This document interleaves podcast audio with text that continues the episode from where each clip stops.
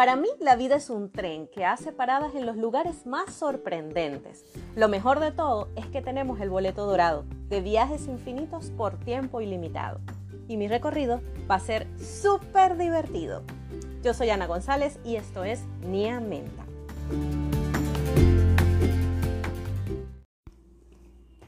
Hola pequeños, bienvenidos a un nuevo episodio de Nia Menta. El episodio de hoy se llama Show Up. ¿Por qué se llama así?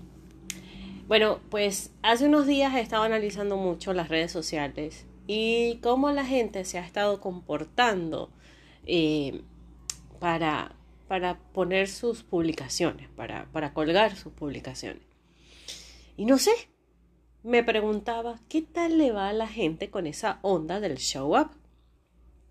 El show up significa que, que, te muestras, ¿no? Que te muestras como eres. Quieres que los demás conozcan tu vida, lo que haces, o tu emprendimiento, tu empresa, lo que estás haciendo. Y pues me he dado cuenta de que suceden muchísimas cosas. Primero que nada, las conversaciones habituales de persona a persona han cambiado.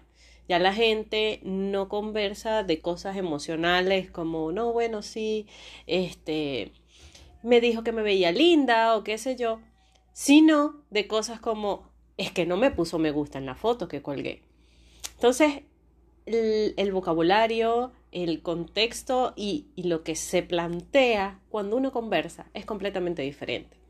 De hecho, a veces estamos conversando con alguien, oh, sí, mira, me encontré con Pepito, ¿sabes quién es Pepito? Claro, él me sigue todo está relacionado con ese nuevo, nuevo vocabulario de las redes y de, y de esa conectividad que todos tenemos. Y es como que la vida real ahora tiene un nuevo ámbito, que es la vida virtual, cómo te muestras. Pero hay muchas cosas que influyen ahí. Influye el hecho de que la gente te apruebe cuando te dicen que le gusta una imagen o un video que tú colgaste, eh, si, te, si formas parte de un reto o no, o de una campaña, eh, los comentarios que te hacen, sean negativos o positivos. Si son negativos son haters, si son positivos son este lo llaman seguidores simplemente, pero son lovers, ¿no? En tal caso, eh, que es lo contrario de haters. Eh, gente que se hace llamar influencers sin, sin tener una comunidad lo suficientemente amplia. Aunque bueno, no importa el tamaño de la comunidad realmente para ser un influencer, pero no te autodominas influencer. O sea, ya que eres, bueno, yo soy influencer. Entonces, no, no es una, un oficio, ¿ok? Te conviertes en influencer porque eso es lo que haces, influir en otras personas en un campo específico. Eh, y lo eres porque el mercado lo dicta así o porque la gente te sigue y, y, se comporta como tú o usa lo que tú usas, ¿no? O sea, de alguna manera se marca como, como una cadena en la que, en la que formas parte de, de, de una comunidad que, que, sigue tu juego o tu metodología o tu, o, tu, tu moda, ¿no? pero no te puedes autodominar influencer, o sea, no simplemente me menciona así ya y lo soy, me convierto en ello si realmente no hay personas a las cuales yo estoy influenciando. Eh, pero de eso hay mucho que debatir, ¿no? Pero sí, sí se habla mucho de quién me sigue, cómo me sigue, si me comenta alguien famoso alguien importante o que yo considero alguien importante en un campo específico. Eh, hay muchos desafíos, ¿no? Y, y, y, que los tomes o no también es parte de eso. El famoso TBT, que bueno, yo con esta onda que tengo de la creatividad, yo me opongo un poco a eso, ¿no? Porque pienso, o sea, nadie debería decirme, ni una tendencia debería marcarme cuándo puedo publicar o no una imagen antigua o una imagen del recuerdo. Podría hacerlo cuando yo quiera, cuando a mí me parezca o cuando quiera tocar un tema específico relacionado con eso. No sé. Simplemente yo diseño mi contenido, ¿no? Eh, entonces nunca he sido de esas de, de, de, de seguir esas tendencia. Sin embargo, algunas veces, no sé, a uno se le despierta como el gusanito, ay, quiero hacerlo yo también. Porque también se vale, ¿no? Pero, pero, pero tampoco soy de las que quiero marcar una tendencia, no, es que yo quiero que me sigan esto, no, simplemente, eh, no sé, ofrezco lo que ofrezco y, y, y, y bueno, quien me sigue chévere y, y, bueno, trato de que, de que a la gente le llegue mi mensaje y, y, las personas deciden, ¿no? Si están conmigo o no, si me apoyan o no, o si, o si forman parte de lo que hago. Lo que me sorprende de todo este análisis ¿no? que uno hace es que, es que comienzas como a atar cabos, como a ver que todo esto cuadra con algo que habías visto hace algún tiempo. Y recordé una conferencia con Jorgen Klarik, que es un experto en lo que él llama neuroventas, en donde él hablaba de las necesidades del ser humano. Estas necesidades surgieron, es un esquema que ellos crearon, él y su equipo, surgieron de un estudio científico y social que hicieron con varios grupos de personas de diferentes culturas y de diferentes, diferentes continentes. Entonces, fue impresionante cómo ellos pudieron englobar todas las necesidades del ser humano en un solo esquema. Y él habla de varias necesidades. La primera es dominar, necesidad de dominar.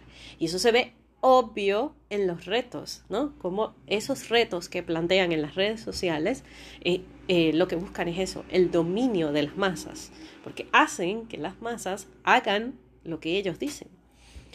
Eh, hay otra necesidad que ellos plantean que es controlar. Y pues sí, el control también se ve en las redes sociales, ya sea a través del mercadeo o ya sea a través de ciertos planteamientos que hacen dentro de cada perfil, ¿no?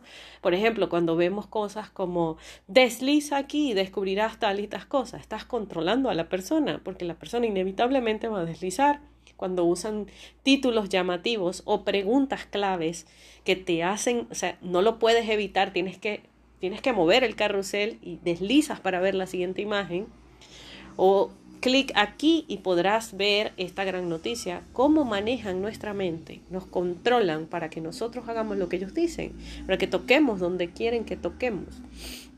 Es impresionante. Eh, el ser reconocido es otra necesidad que ellos plantean y es de verdad que ya es algo que no, no, no tiene ni explicación, o sea, se ve, se nota es a simple vista está que la gente solo hace selfies, eh, solo busca que eh, realmente eh, su perfil en muchos casos termina siendo un álbum de selfies.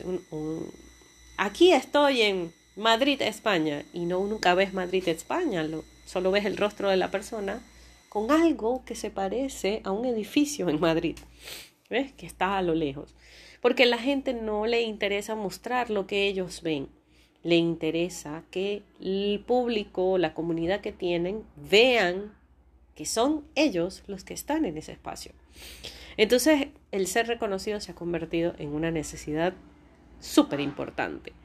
La exploración, ¿no? Eh, el hecho de que, de que la gente pruebe tantas cosas, el hecho de que las personas, que me parece algo positivo. Bueno, nada de esto me parece negativo realmente, son simplemente características que se están viendo, ¿no?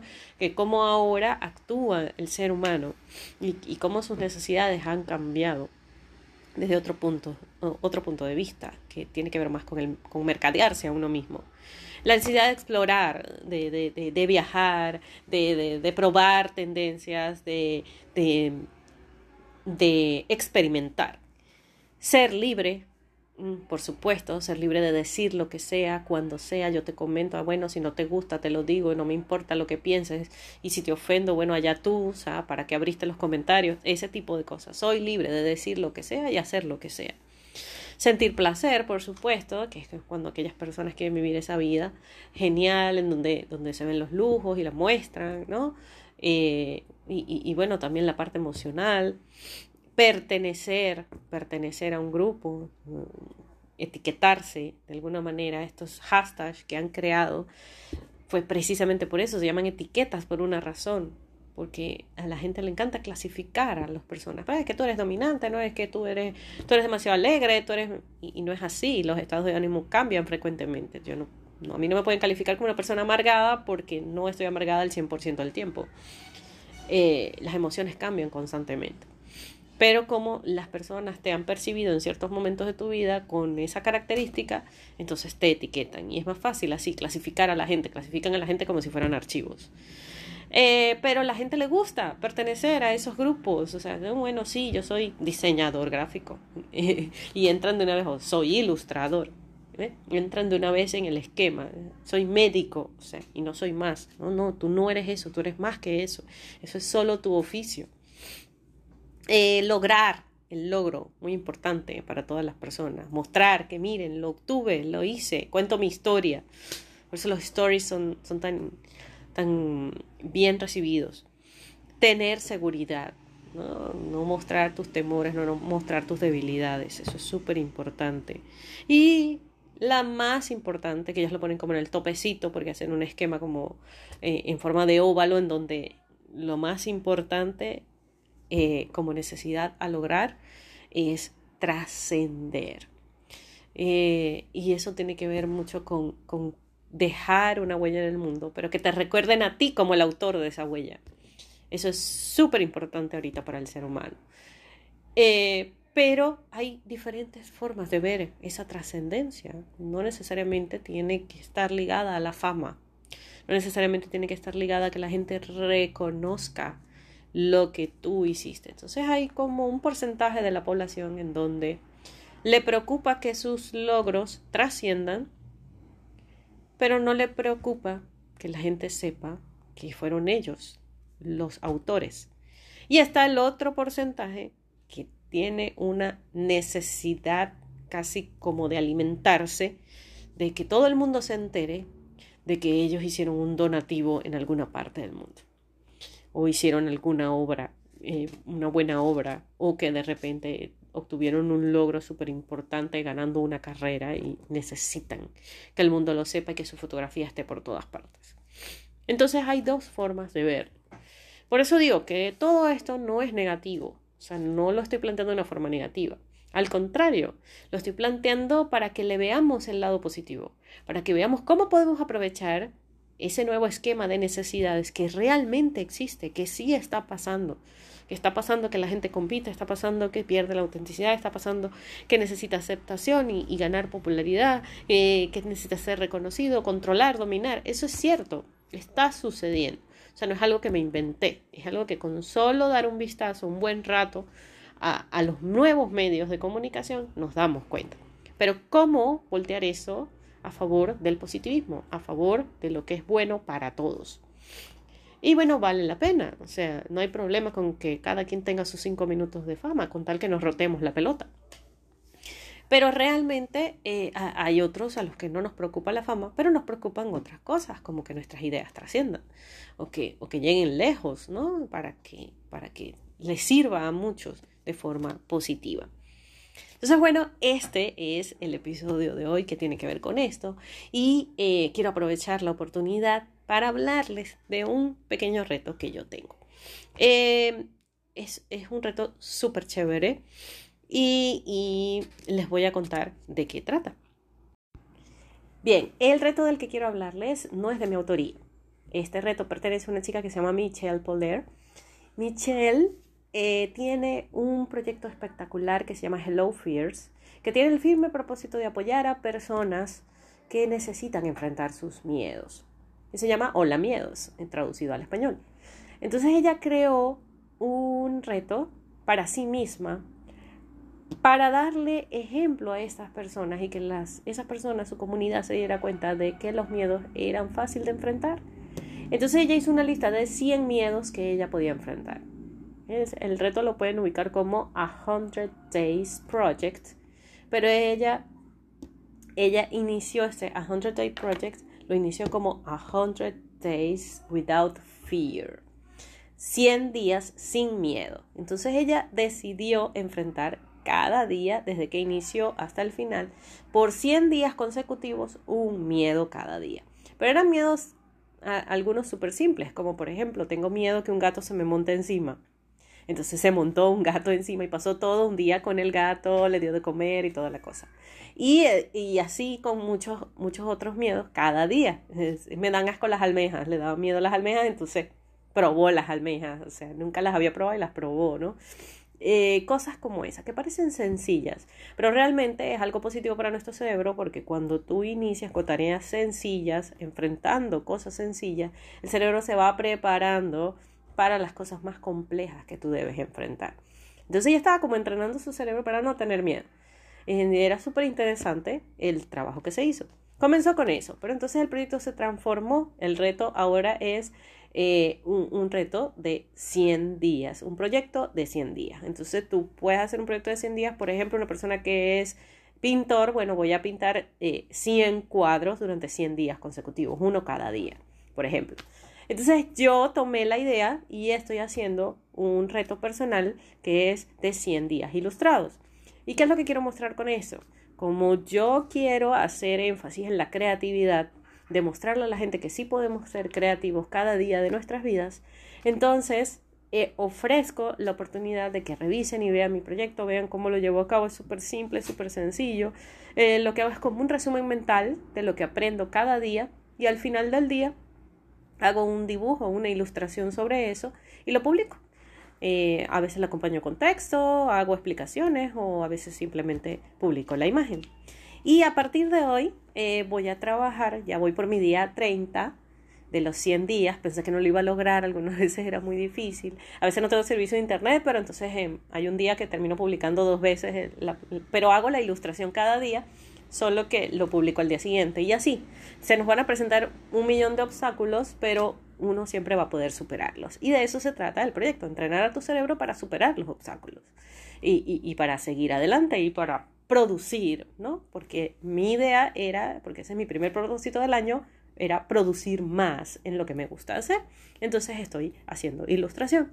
Quiero invitarlos a que pasen por mí casita en Instagram, arroba niamenta, y puedan ver este proyectico que está bien chévere. A partir de hoy voy a comenzar con eh, varias ilustraciones, con ilustraciones que, están dentro del mismo proyecto, pero a partir del, día 31, que es hoy, hablar de, de qué podemos aprender de los animales. Entonces, espero que les guste, que les parezca chévere y que se motiven también a tomar ese, ese reto de Michelle de 100 Days Project y puedan hacer un proyecto de 100 días consecutivos en donde puedan plantear su talento, puedan ponerlo en marcha. Es una forma como un compromiso personal que te puede obligar a ti mismo a que, a que, a que sigas desarrollando ese talento que tienes. Entonces, bueno, los invito a que pasen por allí. Recuerden que nuestro espacio se escucha gracias al apoyo de Comeflor una empresa maravillosa que fue creada en Venezuela, que produce uniformes, bolsos y carteras de excelente calidad que pueden encontrar en www.vivecomeflor.com. Es una marca hermosa con telas originales que también pueden conseguir en sus tiendas físicas en el centro comercial La Granja, ubicado en Naguanagua, estado Carabobo, o en el centro comercial Prevo, ubicado en la ciudad de Valencia, en el estado Carabobo, en Venezuela. Gracias por escucharnos y recuerden que si la cosa se pone difícil, siempre podemos tomarnos una tacita de té. Y si es de menta, mucho mejor. Bye bye.